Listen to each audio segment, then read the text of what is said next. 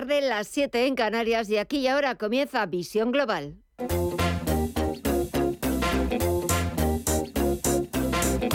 Esto es Visión Global con Gema González. Hasta las 10 de la noche, dos horas que estaremos con ustedes. Tenemos dos horas por delante hasta el cierre de la principal bolsa del mundo a las 10 de la noche hora española. Dos horas para ofrecerles los mejores análisis y las mejores opiniones de la actualidad de lo que está pasando este lunes 27 de febrero, en una sesión en la que las principales bolsas europeas han cerrado con subidas a la espera de conocer los datos de febrero de la inflación en Europa y una nueva avalancha de resultados empresariales en los próximos días. Los recientes datos macro que hemos conocido como el deflactor de precios en Estados Unidos que conocimos el pasado viernes han vuelto a reactivar los temores a que los bancos centrales incrementen los tipos de interés más allá de lo previsto y que permanezcan altos durante más tiempo. Enseguida vamos a buscar el análisis con José Ignacio Gutiérrez Lasso, presidente de MG Valores, pero antes echamos un vistazo a las pantallas. Subidas generalizadas se imponen las eh, compras en el parque norteamericano. Tenemos al promedio industrial Dow Jones que repunta cerca de medio punto porcentual en los 32.976 puntos, el SP500 a puntito de volver a conquistar los 4.000 puntos, está sumando un 0,69% y mayores son las subidas que se está anotando el sector tecnológico. Tenemos al Nasdaq 100 que repunta un 1,19% hasta los 12.111 puntos. Si echamos un vistazo al mercado de la renta fija, tenemos una pequeña corrección en el interés exigido al Treasury americano, al bono estadounidense a 10 años. Está bajando un 0,79% en el 3,91%. Recordemos que febrero empezaba con un interés del Treasury americano en el 3,4%.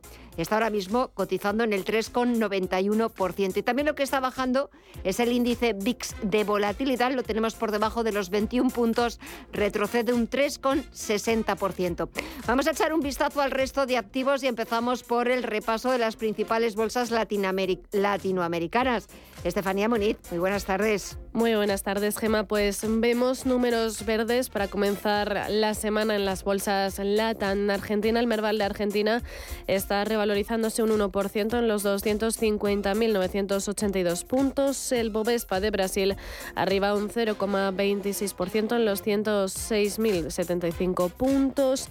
Vemos también al IPSA chileno con un repunte del medio punto porcentual en los 5.357 puntos y también el IPC mexicano que se anota un alza del 0,7% en los 53.042 puntos. Si miramos ahora el mercado de las divisas y de las materias primas, vemos dos panoramas muy distintos. Por un lado, en el mercado de las divisas continúan esos números verdes. El euro se aprecia un 0,6% en su cruce con el dólar en los 1,06 dólares y la libra en los 1,20 dólares, arriba casi un 1% después de ese acuerdo de Irlanda del Norte con la Unión Europea. En el caso de las materias primas, el petróleo hoy luce teñido de rojo. El barril de Bren está descendiendo un 1,4% en los 81,65 dólares. El West Texas, de referencia en Estados Unidos, abajo también un 1,4 en los 75,26 dólares. El oro, por su parte,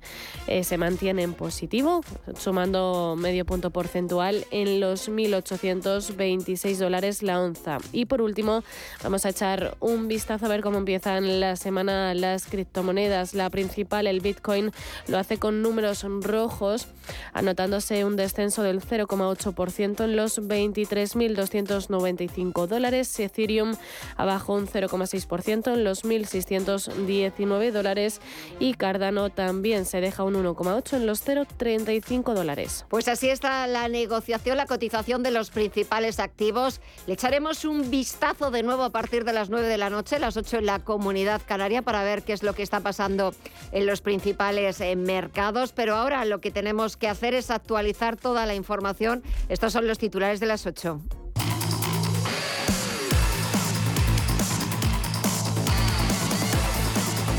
Empezamos con la alcaldesa de Barcelona, Ada Colau. Ha pedido al presidente del gobierno, Pedro Sánchez, que demuestre que el presidente es él no la vicepresidenta económica Nadia Calviño en referencia a la propuesta de fijar un límite del 3% a la subida de alquileres en la futura ley de vivienda es que no podemos esperar más. Yo le pido al presidente Sánchez que demuestre que el presidente es él y no la señora Calviño, que cumpla con su palabra porque está en juego la vida de miles y miles de familias. Pues de momento parece que la ministra Calviño no está muy por la labor de fijar ese límite del 3%. Frente a esto, la vicepresidenta económica recuerda que la regulación de la vivienda es materia de los ayuntamientos y comunidades autónomas y que el gobierno les ha facilitado instrumentos para ello la alcaldesa Colau ha estado siendo responsable de Barcelona desde 2015 tiene a su disposición muchos instrumentos, eh, porque ya las leyes que hemos adoptado y esta ley de vivienda lo va a reforzar, da muchos instrumentos para controlar las viviendas, eh, las viviendas turísticas para limitar, para proteger a los, a los inquilinos, para favorecer el que se pongan más viviendas en alquiler. Y, no sé si está tratando de lanzar balones fuera, ¿no? buscando otro tipo de, de responsabilidades para explicar cuál ha sido su gestión de la política de vivienda en Barcelona. Para Calviño, la ley de vivienda es un texto muy importante y espera que cuanto antes se cierren las dos o tres cuestiones que quedan abiertas en la negociación. Hemos venido trabajando en esa nueva ley de vivienda, yo creo que es positiva, incorpora mejoras eh, importantes, justamente orientadas a aumentar el parque de vivienda, proteger a los inquilinos, reforzar los instrumentos en el ámbito local. Eh, y, tenemos que seguir avanzando. Hemos estado trabajando en este ámbito, eh, es una materia compleja y solo falta referirnos a que ha habido 800 enmiendas al proyecto de ley se han ido eh, avanzando en esos debates y solamente quedan algunas cuestiones abiertas sobre las que yo espero que lleguemos a un acuerdo lo antes posible. Y Hacienda va a permitir la posibilidad de errores en la declaración de la renta y que después puedan ser corregidos por pequeños incumplimientos tributarios. Según publica este lunes el BOE, la agencia tributaria cambiará así los criterios de imposición de sanciones cuando se trate de errores pequeños y para decidir sobre ellas se atenderá al historial de cumplimiento o incumplimiento del contribuyente. Además, de cara a la campaña de la renta de 2022, que comenzará este mes de abril, Hacienda ha informado de que se va a rediseñar el servicio de renta web para hacerlo más intuitivo y por tanto más sencillo de usar. Y Podemos sigue insistiendo en que la banca y las energéticas aún pueden arrimar más el hombro. Para la coportavoz estatal de la formación morada, Alejandra Jacinto, es bastante ingenuo que lo vayan a hacer voluntariamente. La escuchamos. Lo que hay que hacer es utilizar el Estado, utilizar a la Administración Pública para intervenir el mercado, para intervenir los precios del mercado. Y además yo creo que no hay que hacerse trampas al solitario. Los mercados están intervenidos, pero están intervenidos precisamente por lo que determinan esas grandes empresas.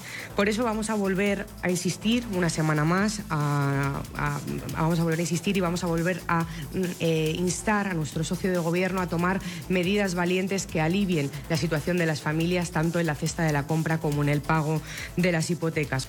Mientras el precio de la luz sube este martes hasta los 132,68 euros el megavatio hora, un 12,93% más que este lunes. De esta manera, el precio mayorista de la electricidad cierra febrero con una media de 132 euros, un 34% más barata que hace justo un año. No obstante, si se compara con el pasado mes de enero, sube un 86,24%. Por horas será más barata de las 2 a las 3 de la tarde con un mínimo de 104,80 euros y máscara de las 7 a las 8 de la noche cuando la luz costará un máximo de 176,17 euros. Y este lunes ha arrancado el Mobile World Congress en Barcelona. Reunirá en los próximos cuatro días las últimas novedades tecnológicas de una industria cuya importancia ha reivindicado el presidente de Telefónica, José María Álvarez Payete, en el discurso inaugural, diciendo sin nosotros y los operadores de telecomunicaciones no hay futuro digital. Su intervención ha venido a recordar la importancia de las redes y de las compañías que las gestionan y las desarrollan para la década que se presenta por delante, con revoluciones como la inteligencia artificial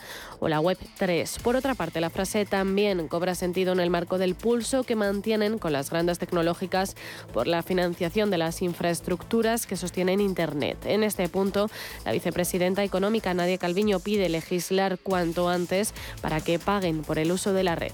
Somos partidarios de que cuanto antes la Comisión Europea ponga sobre la mesa una propuesta legislativa que nos permita avanzar durante la presidencia española para desarrollar este modelo de financiación que nos permita seguir adelantando y seguir desplegando las infraestructuras necesarias eh, y, como decía, con la participación de todos los agentes y no solo por supuesto, los operadores de telecomunicaciones y el sector público, como está siendo el, caso. ¿no?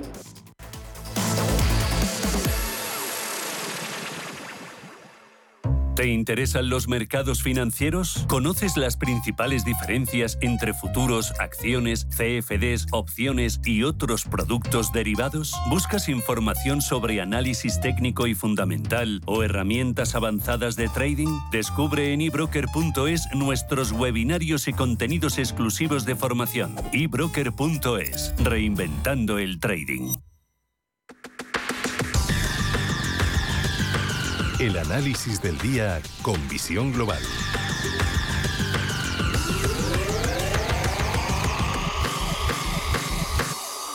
Y el análisis lo buscamos con José Ignacio Gutiérrez Lasso, es presidente de MG Valores y economista. Muy buenas tardes, José Ignacio.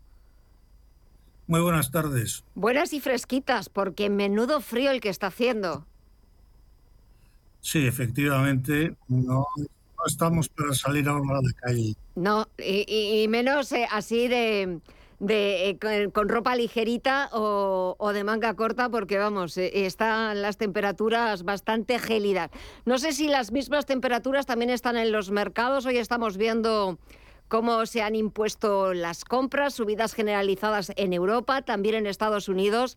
Y eso que los datos que vamos conociendo, sobre todo ese último dato de Estados Unidos, el deflactor de precios PCE, que es como el preferido por la Reserva Federal para cuando tome decisiones de política monetaria, bueno, pues no salió como esperaba el consenso, pero a pesar del mal dato vemos que los ánimos siguen siendo de entrar en el mercado, siguen siendo de comprar y a la espera de ver qué es lo que sucede en la próxima reunión del 21 y 22 de marzo de la FED.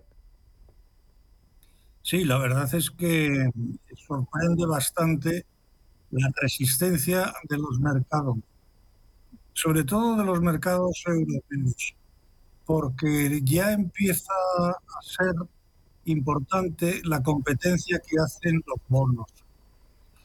Y entonces, claro, ah, las bolsas teóricamente no deberían subir.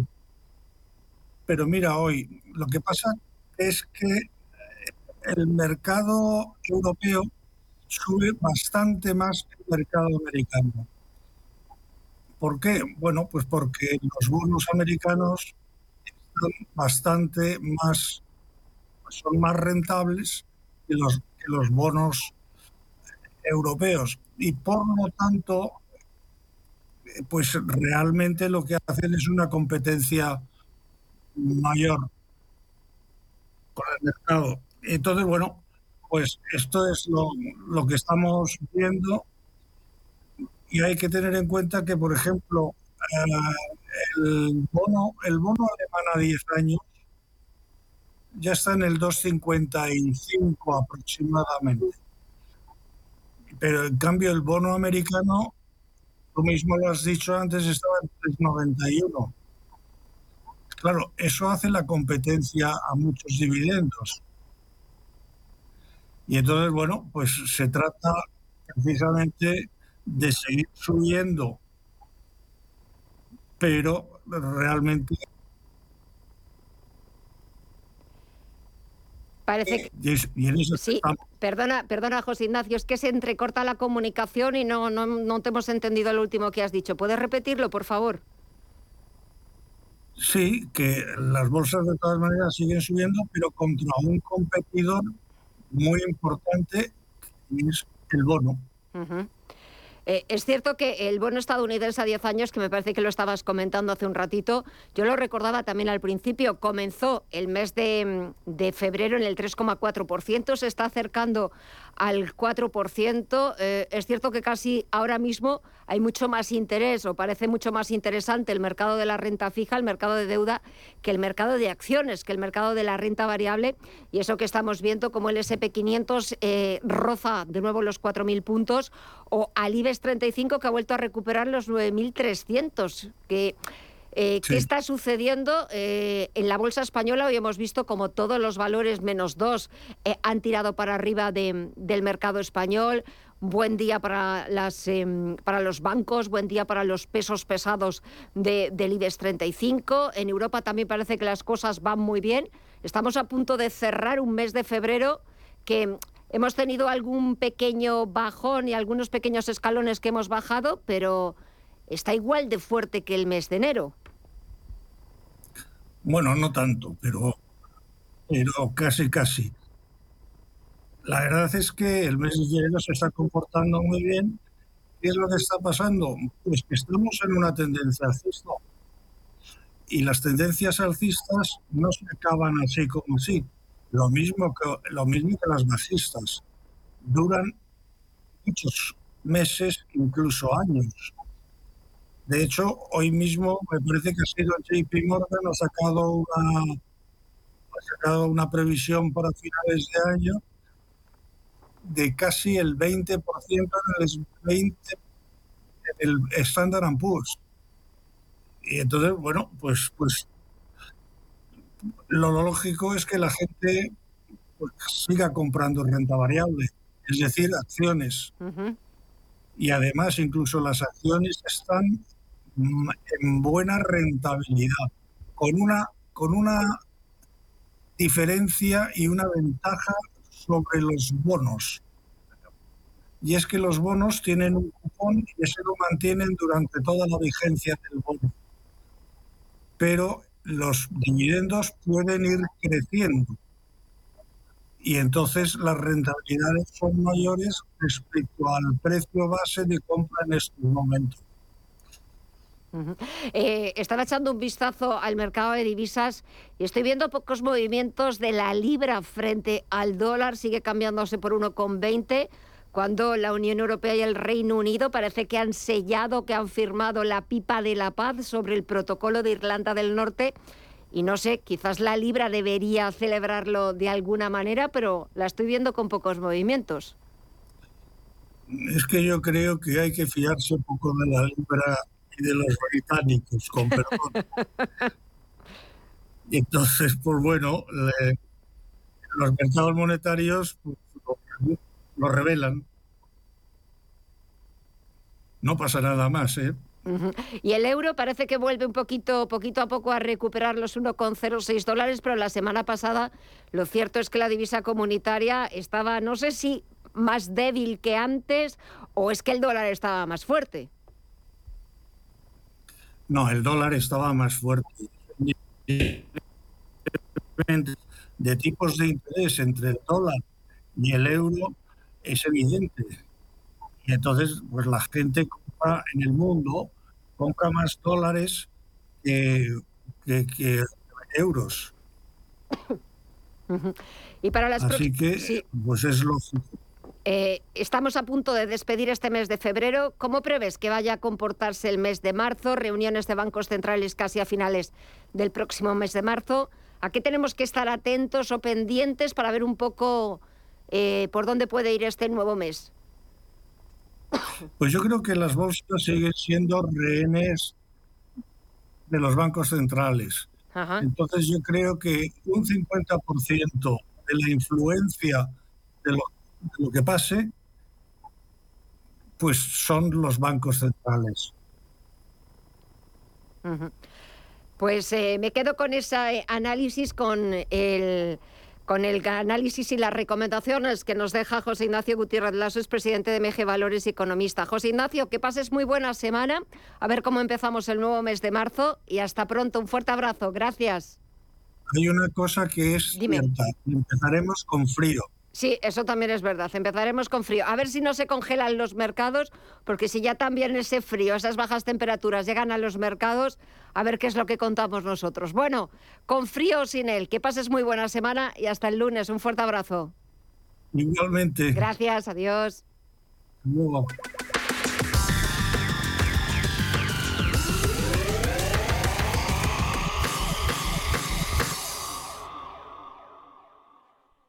Muévete con Alquiver y preocúpate solo por tu negocio, sin sorpresas, sin penalizaciones y con todo incluido en una sola cuota. Visita alquiver.es y elige tu vehículo. Bienvenidos al día de vuestra boda. En el Hotel Princesa Plaza Madrid organizamos vuestra boda con todo tipo de detalles para ese día tan especial. Suite nupcial, alojamiento para invitados, parking, atención personalizada, un equipo de profesionales y todo lo que desees en Hotel Princesa Plaza Madrid, calle Princesa 40. Más información en princesaplaza.com. Información internacional. CaixaBank patrocina este espacio.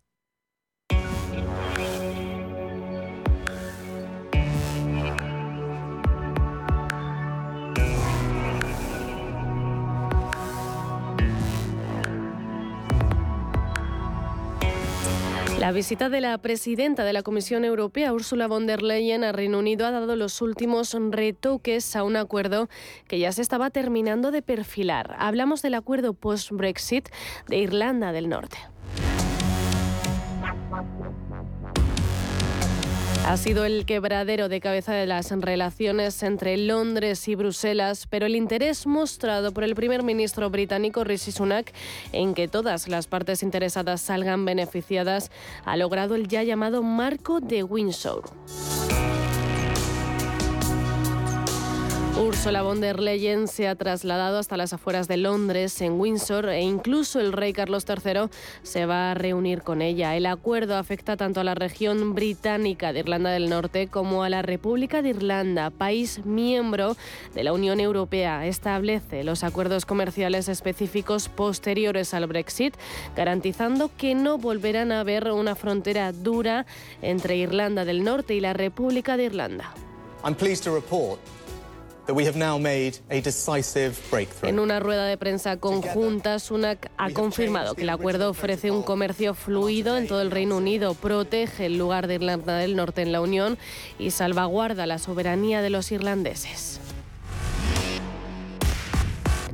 El protocolo mantiene a la región británica dentro del mercado interior comunitario y británico, por lo que los controles al comercio entre el Reino Unido y la Unión Europea se llevan a cabo en los puntos de entrada norirlandeses. Tal y como explica Sunak, habrá un comercio fluido a través de la división de dos carriles, uno verde para los productos que viajen a Irlanda del Norte y otro rojo para aquellos que vayan a la Unión Europea. No obstante, la Corte Europea de Justicia seguirá siendo el árbitro último en caso de disputa sobre las reglas del mercado único que se aplican en Irlanda del Norte, algo a lo que se oponían los propios unionistas.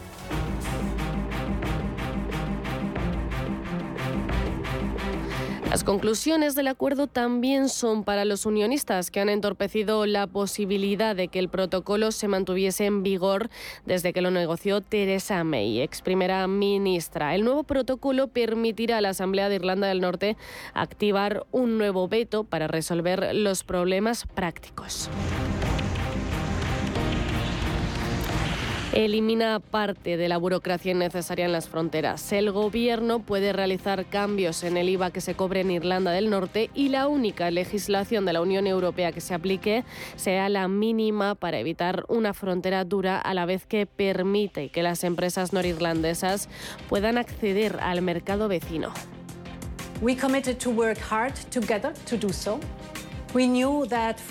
A partir de ahora, prometido von der Leyen, los irlandeses podrán encontrar los mismos productos de ambos lados de la frontera a la vez que se defiende el mercado único de la Unión Europea. A Sunak ahora le toca defenderlo en la Cámara de los Comunes, aunque los laboristas, la principal oposición, no se van a oponer después de dos años en los que casi se llega a una fricción comercial.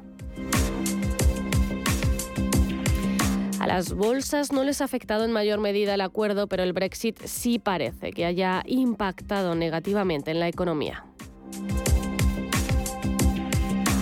Porque según un análisis del Banco Mundial, en 2030 el PIB del Reino Unido podría situarse por detrás de Polonia. Las exportaciones de productos británicos han bajado considerablemente y según el Centro de Desempeño Económico de la London School of Economics, a los británicos ya les ha costado casi 6.000 millones de libras. CaixaBank ha patrocinado este espacio. Premio A con A de emprendedora. Como autónoma, sabes que la A está en ti. Y todo lo que has conseguido merece un reconocimiento. Participa en el premio A de CaixaBank y comprueba cómo puedes ser la ganadora de un premio de 6.000 euros. Inscríbete online hasta el 17 de marzo. ¿Está buscando a alguien que valore sus finanzas? ¿O tal vez un financiero que tenga valores? Si lo que quiere es entender la economía, no se pierda Finanzas y Valores, los lunes de 2 a 3 de la tarde en Radio Intereconomía.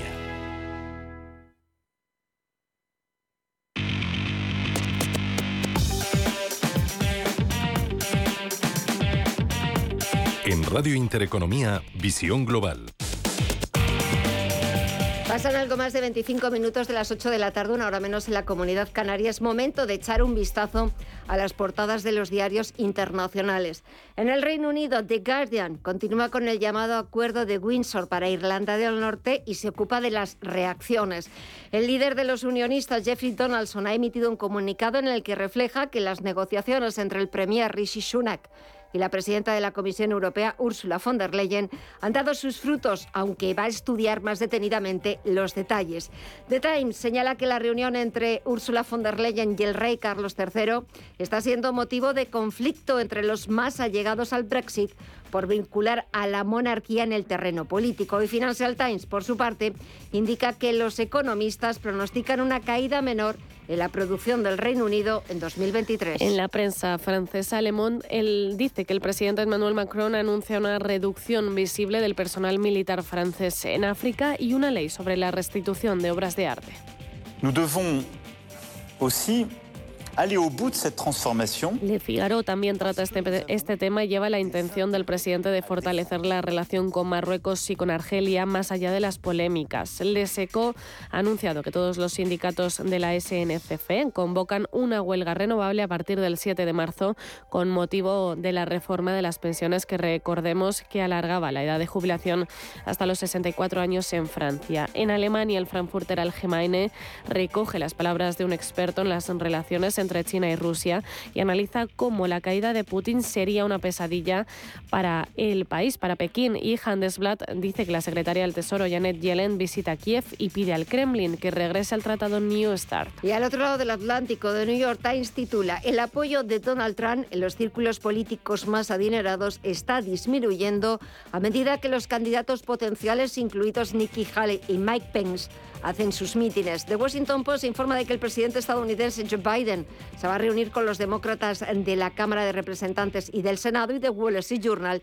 lleva que los alquileres caen a medida que la ola de la oferta golpea el mercado. Y terminamos con la prensa latinoamericana. El Clarín argentino anuncia que desde hoy el gobierno actualizará los precios del transporte conforme a la inflación. El Universal de México informa que el presidente Andrés Manuel López Obrador sostendrá una videollamada con Elon Musk, el dueño de Tesla, empresa que busca instalar una planta en México. Y terminamos con el Oglo brasileño que abre con el diseño del impuesto a la gasolina. Y echamos también un vistazo, aunque no sea prensa internacional, pero vamos a ver qué es lo que destacan las ediciones digitales de los, periódicos, de los periódicos económicos nacionales. Empezamos con el diario El Economista, que lleva ese acuerdo para Irlanda del Norte al que han llegado Reino Unido y Bruselas, el fleco pendiente del Brexit.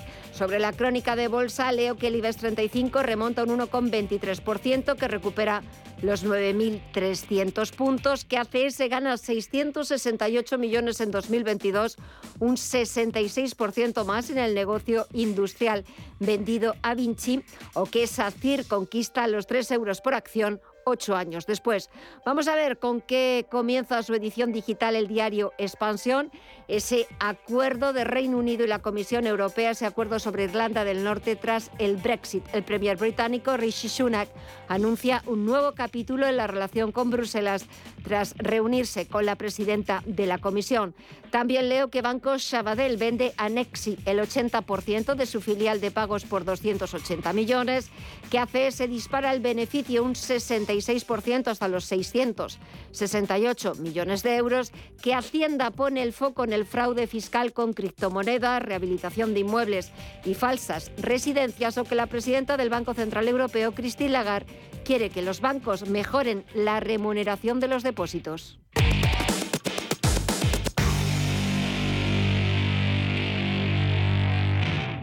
Conoce Cuchabank, el banco que firma la mitad de sus hipotecas por recomendación de sus clientes. Consúltanos directamente. Cuchabank, tu nuevo banco. Más info en cuchabank.es. ¿Nuevo invirtiendo en bolsa o ya eres todo un experto? Lo mejor en cualquier caso es hacerlo con XTB, tu broker. Compra acciones y ETFs de cualquier mercado y sin comisiones hasta 100.000 euros al mes. Accede además a la mejor formación en español. Entra en xtb.com, la inversión pensada para todos. A partir de 100.000 euros al mes, comisión del 0,2%, mínimo 10 euros. Invertir implica riesgos. Solo los más rápidos podrán conseguir ofertas increíbles por un tiempo limitado. Como hasta un 50% de descuento en una selección de calzado deportivo de Nike, Asics, New Balance, Brooks, Merrell, Mizuno, Munich, Skechers y Saucony. Así son las ofertas límite. Solo hasta el 28 de febrero en el corte inglés. Tus compras en tienda web y app. ¿Quieres estar al día de todo lo que está ocurriendo en el ecosistema cripto? ¿Te interesa el mundo de los activos digitales? No te pierdas My Economy, de lunes a viernes de 3 a 4 de la tarde en Radio Intereconomía, con Sergio Fernández.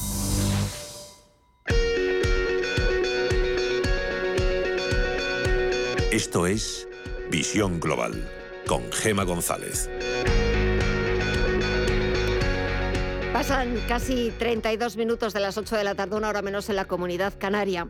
Y es cierto que este lunes, con la inauguración oficial del Mobile World Congress en Barcelona, la alcaldesa de la ciudad condal, Ada Colau, ha vuelto a ser protagonista, ha vuelto a ocupar los titulares de, los principales diarios por esa recriminación al gobierno, sobre todo al presidente del gobierno, de no haber cumplido sus promesas y en esa futura ley de vivienda, Ada Colau lo que propone es que cumpla con sus eh, palabra, que cumpla con sus obligaciones electorales y fije eh, un tope del 3% en la subida de los precios de los alquileres en esa nueva ley de vivienda. Le ha recriminado al presidente del Gobierno que demuestre que él es el jefe del Ejecutivo y no la ministra de Asuntos Económicos y vicepresidenta primera, Nadia Calviño, que da la sensación de que no está muy por la labor de topar eh, ese ese límite del 3%. Vamos a hablar en los próximos minutos de las políticas que la alcaldesa de Barcelona ha aplicado en los últimos ocho años, que han tenido efectos muy negativos para el comercio y, en consecuencia, para la economía de la ciudad condal. Pese a ello, la ciudad resiste, mantiene su músculo inversor y, afortunadamente, sigue atrayendo a nuevas marcas. Pero, ¿se imaginan ustedes qué ocurriría si se produjera un cambio de gobierno en las próximas elecciones del mes de mayo? Pues vamos a intentar averiguarlo en los próximos minutos, pero lo primero de todo es saludar a nuestro invitado. Es Miquel Laborde, socio de Laborde Marcet, una consultora experta en gestión inversora e inmobiliaria. Miquel, muy buenas tardes. ¿Qué tal? Buenas tardes, ¿cómo estáis? Bien, bueno, de nuevo hoy por otro asunto, pero la alcaldesa de Barcelona vuelve a ser noticia, vuelve a ser protagonista.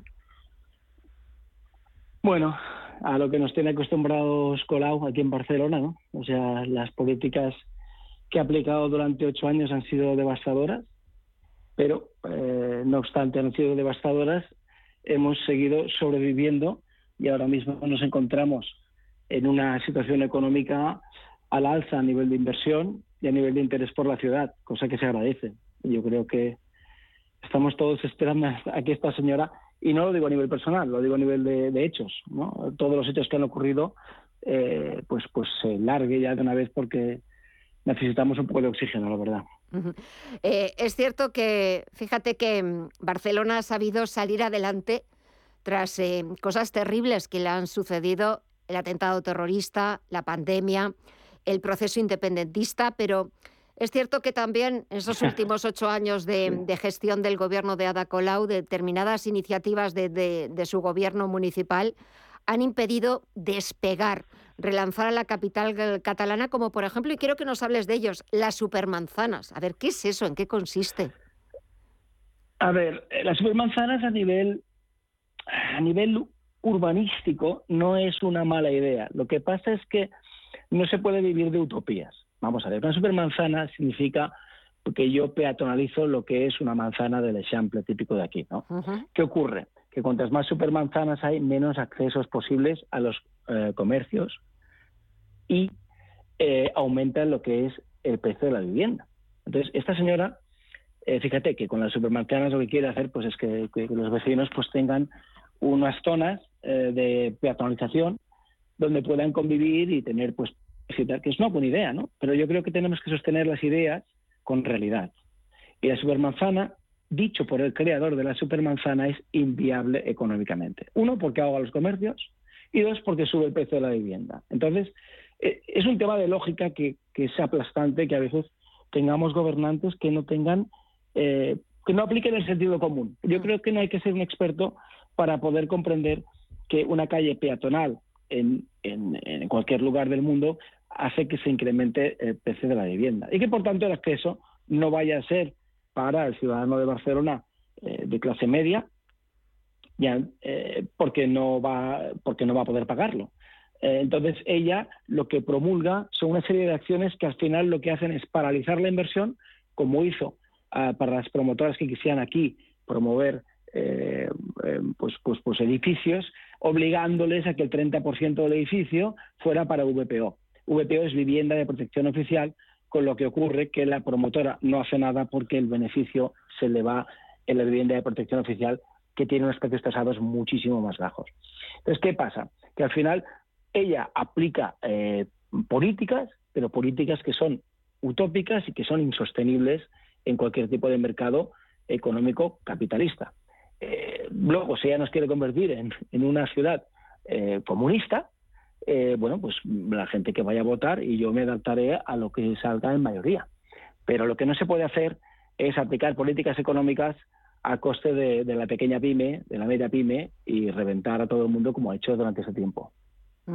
Es cierto que también lo que ha provocado, y sobre todo a los que, a los que vivís allí, es a esa pequeña y mediana empresa, a los autónomos, pero también a las grandes multinacionales, es una sensación, y eso es lo peor, para, para un inversor, lo peor para alguien que, tiene en sus manos decidir eh, dónde va a colocar su dinero, una sensación de inseguridad jurídica terrible. Que, ha ido provocando con la publicación de ordenanzas, de moratorias y sobre todo la sensación de hacerlo de forma improvisada sin consultarlo con claro, sin consultarlo con los protagonistas o sin hablar con los sectores afectados, sino porque sí. Sí, sí, es alucinante. Todo lo que has dicho es cierto. Yo creo que también lo publiqué en un artículo hace poco, esto, y eh, el tema es que lo que es sorprendente es que eh, la ciudad eh, esté como está con todo lo que le ha caído encima. Mm. Porque ahora mismo, ya te he dicho antes, que nos encontramos en una situación donde no vuelven a haber locales en las zonas donde hay comercio, porque se alquila todo. Hay una demanda de vivienda brutal, con lo que los precios son alcistas en lo que es eh, Barcelona Centro. Y eh, sí, ella crea una situación de inseguridad jurídica porque ella eh, aplica ordenanzas o saca ordenanzas sin previo aviso, en el cual tú imagínate que te compras en Gracia, como pasó con un cliente mío que es muy amigo mío además, mm, que de repente dijo, bueno, pues en Gracia a partir de esta calle ya no se puede hacer una remonta hacia arriba. Si tú tienes un edificio donde tenías permitido hacer esa remonta, esta señora te viene con una ordenanza que te la saca por la noche, por, la mañana ya tiene aplicación directa y, eh, pues bueno, te toca pleitear contra ellos, eh, como ha hecho mucha gente. La cuestión es que yo creo que es gente no preparada para, para gestionar una ciudad. Yo creo que una ciudad tiene que estar gestionada por eh, pues, pues, pues personas que están preparadas y tienen la capacidad económica de ver qué necesidades tiene aquella ciudad y qué, cuál es la mejor manera de poder eh, aplicar eh, pues unas políticas que sean realistas. Esta señora con dinero público ha comprado edificios en lugares que son inverosímiles. O sea, con dinero público lo que ha hecho es cuando tú tenías, por ejemplo, un edificio que ibas a comprarlo con una familia, un fondo o una persona, eh, el ayuntamiento tenía derecho a tanto de retrato, que significa que en el último momento tú, mediante el notario, tienes que notificarle que vas a comprar por un precio cierto ese inmueble. Pues esta señora cogía y ha comprado una cantidad de eh, edificios para luego, según ella, poder destinarlos para, para, para vivienda de protección oficial, pero también ha comprado edificios de 130 metros. Dígame usted, ¿quién se puede permitir un premio, un perdón, un piso de 130 metros eh, en Barcelona con precios de VTO? O sea, que no tiene ningún sentido. Es cierto que también durante estos ocho años eh, de gestión de, Ada Colau al frente del Ayuntamiento de, de Barcelona. Eh, hemos visto, y lo estás contando, Miquel, cómo, bueno, a pesar de todo, a pesar de, la mala gestión, a pesar de, esa inseguridad jurídica, de esas eh, ordenanzas eh, ordenadas o, aprobadas de, forma totalmente improvisada, que, no pueden causar más que desasosiego y más que incertidumbre en unos inversores, mm. es cierto que Barcelona ha mostrado su resiliencia, esa palabra ahora que se ha vuelto tan, tan famosa, pero bueno, ha sacado pecho, ha sacado músculo, podría sacarlo más, porque es verdad que mm, todas estas políticas lo que sí que no han hecho es em, ayudar a que Barcelona saque todo su potencial que tiene. Eh, como ciudad, eh, como puerto, como, como centro de, negocios, turístico, etcétera. Y hay algo que me da la sensación que no terminan de comprender. Es que eh, sin negocios no se despega una ciudad. La economía no termina de despegar. Totalmente cierto. El problema, yo creo, yo creo que ya eh, ella tiene unas medidas muy populares con las que convence a un público, ¿no? Bueno, pues sí, que con sus políticas así de, utopía absoluta, que también habrá hecho cosas bien la mujer. Yo no tan, o sea, no soy el típico que va a criticar y que no, es que todo está mal. Sí, sí, habrá hecho cosas, yo no las conozco, me gustaría también que alguien me lo, comentara algún día, pero sí que es cierto que un cambio de, de aire nos iría maravillosamente bien, porque después de la pandemia la verdad es que la ciudad ha explotado, como si fuera primavera durante todo un año, y las ganas de hacer cosas y las ganas de que pasen cosas aquí se está viendo. Yo, yo te digo, nosotros tenemos una empresa consultora que estamos desbordados de la cantidad de trabajo que tenemos cosa que es muy bueno, porque significa que hay mucho movimiento y que todos los impedimentos que tenemos para crecer a nivel económico nos los pone el ayuntamiento con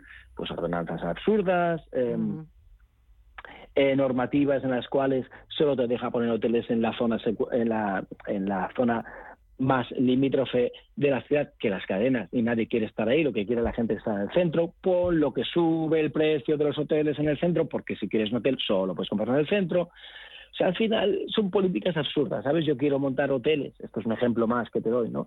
En Barcelona, porque quiero que se convierta en una ciudad de primera línea mundial como lo ha sido, y eh, te dejo solo hacer hoteles en zonas donde la gente no quiere ir. ¿Qué pasa? Que lo que haces es subir el precio de eh, venta de los hoteles que están en el centro, que son los únicos que se pueden adquirir. Todo este tipo de sinsentidos son eh, refrendados por, sus votantes durante ocho años, yo respeto cualquier votación que sea democrática, hacen que nos hayamos encontrado en una situación al contrario de Málaga, por ejemplo, ¿no? que es una ciudad que ha explotado, con un alcalde que lo que ha hecho es promover eh, promoverla y aprendiendo también de Madrid, que todo el mundo critica a la alcaldesa de Madrid. Yo no soy del PP, lo dejo clarísimo, pero sí que eh, he visto políticas que aquí nos podían haber dado bastante para poder regenerar un mercado económico dentro de la ciudad que ha sido bastante triste de intentar eh, levantar a través de eso las pymes, los autónomos, los que trabajamos mm. para que para que sea una realidad una ciudad más bonita, ¿no? Claro, pero fíjate, Miquel, has puesto has puesto dos ejemplos de eh, las cosas que se pueden hacer bien y que luego tienen eh, sus frutos y de las cosas que se pueden hacer mal. Estoy hablando de las cosas, claro, por, por parte de quien tiene el poder, en este caso, pues de, de los, eh, los gestores municipales y has puesto el ejemplo de Barcelona y el ejemplo de Málaga. Málaga verdaderamente, o sea, el sorpaso que ha dado es verdaderamente alucinante, es espectacular. Es alucinante. tenemos que aprender mucho, mucho, mucho. Nosotros lo hicimos bastante bien hasta que llegó ella. Cuando llegó ella, pues bueno, Pues la verdad es que ha sido duro. Ah, ya te digo, es un tema que ha sido muy duro para todos nosotros porque lo que has visto es el sinsentido. Cuando tú, tú puedes comprender una decisión o no, ¿sabes? Yo te puedo explicar una cosa y puedes estar de acuerdo o no puedes estar de acuerdo. Pero si yo hago cosas sin sentido, tú me vas a decir, pero Miquel, ¿por qué haces esto? ¿No, no has visto mm. las variantes que existen para poder hacer esto de una manera que no perjudique tanto a lo que es el mercado eh, económico de la ciudad?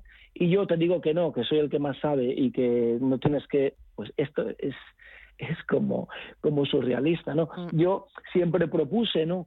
Poder tener un consejo en el cual ella se, eh, pues se ayudara de gente, pues que, que, estamos en el mercado hace veintipico de años, que sabemos cómo va Barcelona, de que si ella quiere, por ejemplo, de una calle que quiere poner, eh, limitarla por unos negocios porque ella cree que tal, como la absurdez que he puesto en el ejemplo, que no puedes poner agencias de viaje, talleres, y, o sea, comentarlo, ¿no? Y decir, no, te estás equivocando, yo creo que aquí lo mejor es, no, ella no, ella va con su equipo de hippies y, van, haciendo, como, tienen las arcas públicas, pues van, van haciendo claro. y son.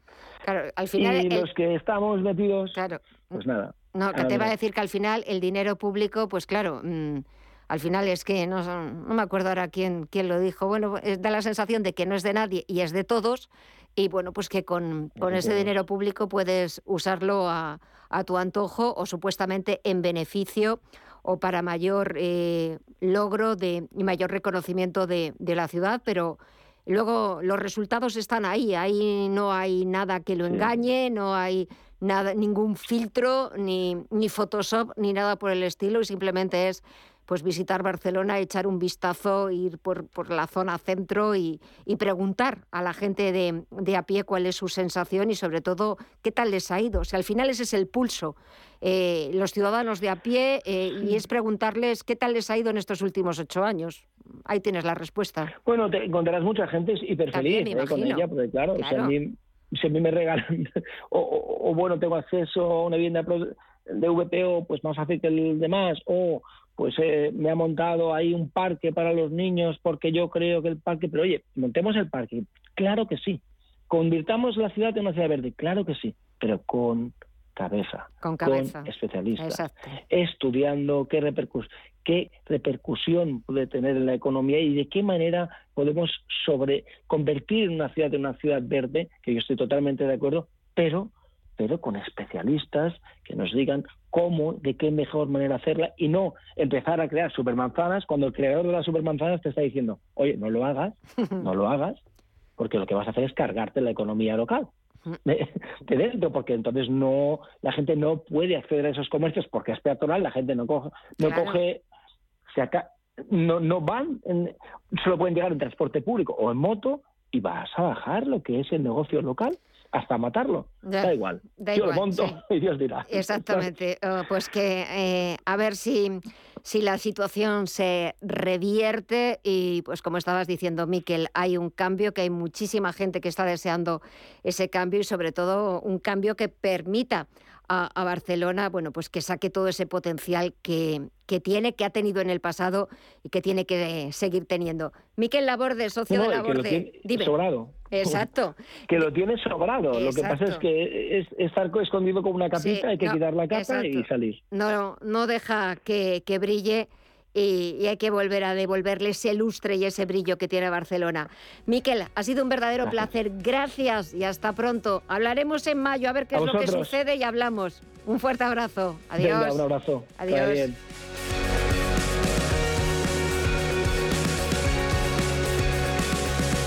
Visión Global, un programa para ganar.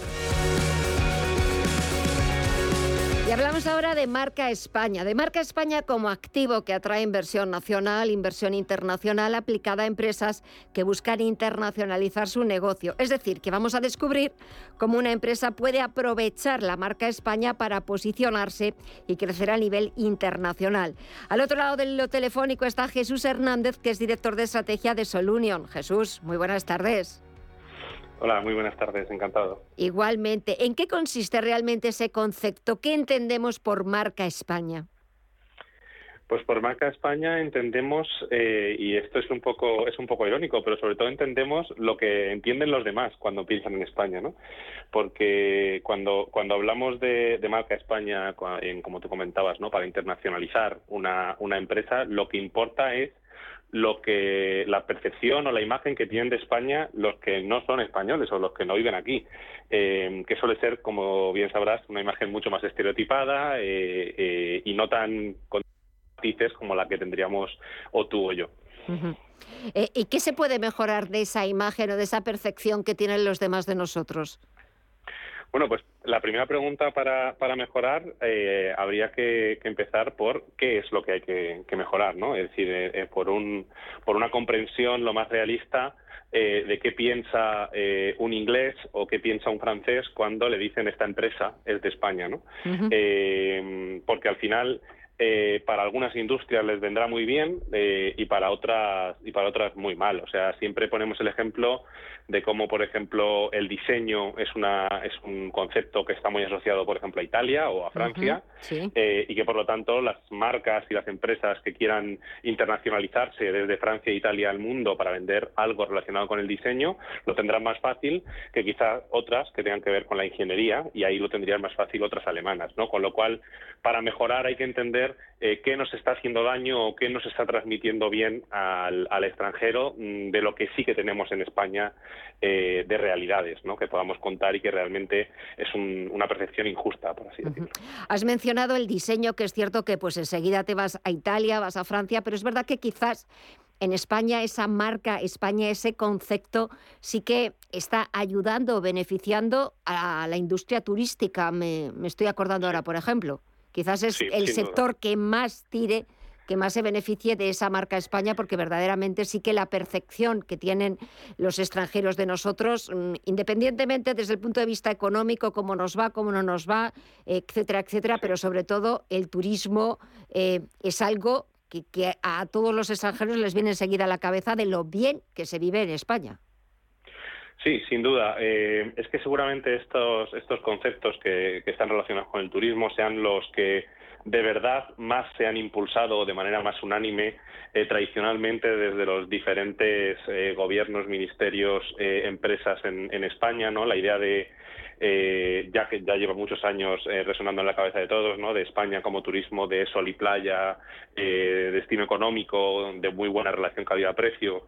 Y creo que, eso está conseguido y creo que es una, una percepción que ya tenemos eh, que está genial, que además se respalda por, por una realidad que tenemos, que tenemos en el país y que, y que sin duda está, está ayudando mucho a algunas industrias. Eh, la cuestión es qué otras cosas tenemos que no están llegando tanto, ¿no? Es decir, estamos hablando pues de, de, un país que podría hablar de eh, red de transporte público, que podría sacar pecho de bienestar, de sanidad pública, de otras cosas que seguramente si preguntas en otros en otros países no, no lo relacionen para nada con la con la marca España y eso algunas otras empresas que en el extranjero estén intentando mostrar una, una imagen de innovación, de sostenibilidad, de bienestar, pues les está costando mucho más que a otras que simplemente están intentando transmitir eh, una idea turística que ya digo es genial, pero que hay que, que añadirle otras cosas, por así decirlo. Y marca España, ¿cómo puedes sumar a las empresas?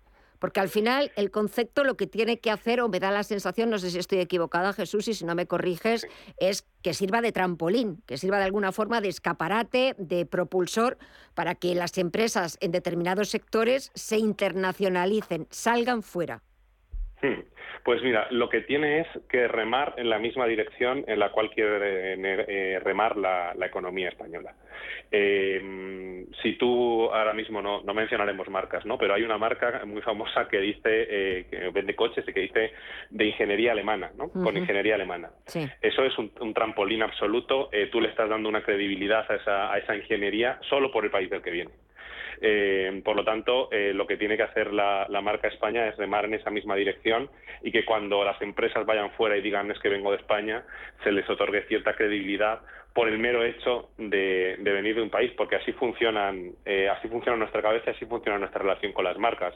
Tenemos asociadas eh, conceptos, marcas a ciertas percepciones eh, preestablecidas que no tienen por qué basarse en un estudio del conocimiento de la ingeniería real sobre, sobre Alemania, pero simplemente tenemos una idea y nos funciona mejor en ese sentido. Entonces, tenemos que trabajar para que la marca España funcione mejor y sea un más trampolín en, pues, en elementos como la innovación, como la tecnología, como toda la parte que sale un poco más del, turismo. Sobre todo que lo importante es sumar, eh, intente, evitemos eh, que, pueda llegar a restar o que, bueno, pues claro, determinados eh, sectores, estabas hablando de, de, la innovación, la digitalización, la sostenibilidad, em, políticas activas del envejecimiento activo, es verdad que quizás pues cuando pregunten a un extranjero, España no, no va a salir en, en los primeros lugares y es verdad que poquito a poco tenemos que ir escalando posiciones, aunque me imagino que mm, la marca España es verdad que para determinadas cosas es muy potente, pero para otras todavía queda camino por recorrer, ¿no? Claro, ahora mismo es una marca muy potente en todo lo relacionado al, estado del bienestar, a la sensación de, una buena calidad de vida. Eh, y de ahí viene, y eso viene gran parte dado por el turismo, ¿no? Por, por esa percepción internacional de un lugar donde se come bien, se vive bien, hay un buen clima eh, y, todo eso relacionado con, con, la, con la calidad y el bienestar. Eh, la verdad es que en general eh, hay son percepciones que ya están ganadas. y toda la parte más con estabilidad económica, innovación, tecnología, es un país que, ahora mismo no tiene esas percepciones. De hecho, nosotros recientemente hemos hecho un estudio de eh, con qué personalidades se asocia la, marca España, ¿no? Eh, con, cuando a nivel internacional preguntan, oye, eh, la marca España, ¿qué tipo de personalidad eh, crees que, tiene? Que cuando piensas en ella como marca, ¿qué atributos le, otorgas? Y la mayor similitud que le otorga al extranjero, eh, en este caso, por ejemplo, hicimos el estudio en concreto en Reino Unido, es, a, por ejemplo, a Cuba o a Filipinas, Indonesia, etcétera. Es decir, países muy relacionados con el turismo, con la calidad de vida, pero por así decirlo, del que tú no te fías nada de la innovación o de la tecnología. Mm. Entonces, creo que esas percepciones eh, hay que, hay que limarlas en especial porque, no, porque hay una realidad detrás que no es así. nosotros somos un país muchísimo innovador, eh, muchísimo más tecnológico eh, y, por lo tanto al final las marcas se basan siempre en las realidades que hay detrás y en este caso hay una realidad muy potente que comunicar ahí. Pero me da la sensación de que Jesús, eh, eso hay que venderlo o sobre todo hay que proyectar eh, que sabemos hacer las cosas, que no solamente nos va bien con el sol y la playa, con los turistas, sino que también eh, España empieza a ser puntera eh, pues en otras muchas áreas y eso pues al final es como todo. el escaparate puede ser muy bonito, y pero el producto hay que engalanarlo para, para saberlo vender y ponerse de acuerdo, ¿no? O sea, que, qué importante es eh, ir todos a una y entender qué, qué, imagen estás proyectando como, como país eh, y creo que hasta ahora solo nos hemos puesto de acuerdo con el sol y la playa. Y, y, por eso eh, la, nuestra imagen es tan fuerte, tan fuerte ahí, ¿no? Porque estamos todos de acuerdo en eso. Mm. Entonces ahora queda eh, generar acuerdos internos en, mm. vale, ¿y qué más? ¿Qué más somos, no? Porque somos mucho más que, sol y playa y lo demostramos aquí, pero no basta solo con demostrarlo aquí, sino que hay que demostrarlo fuera, sobre todo para cambiar esa percepción que, como recordabas, tienen, por ejemplo, los, los ciudadanos británicos de cuando hablan de España en otras áreas, pues eh, con qué nos comparan. Jesús Hernández, director de estrategia de Solunion, gracias por acompañarnos esta tarde, muy buena semana y hasta otra pronta ocasión. Un fuerte abrazo. Muchas gracias a ti. Adiós.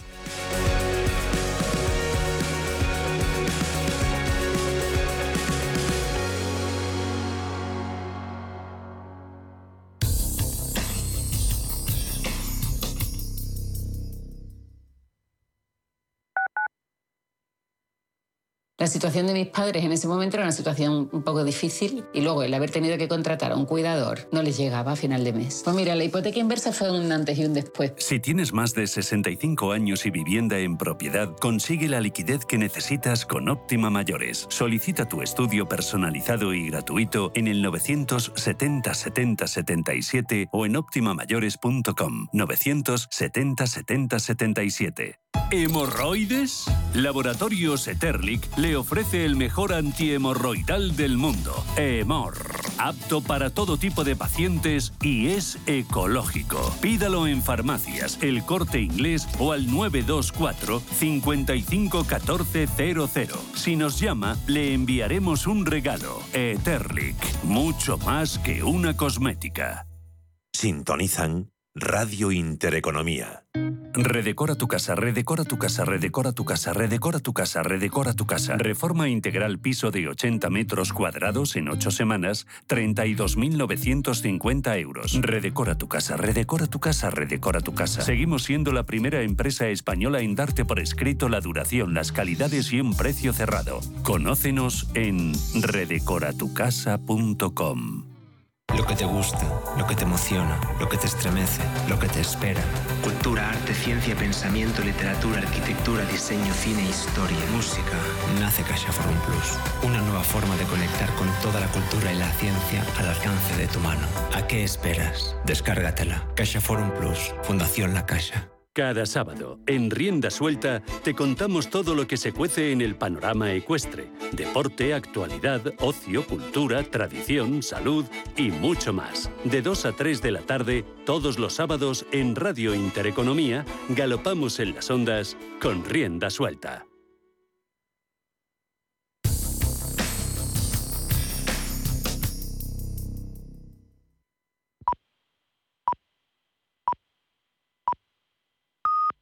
Son las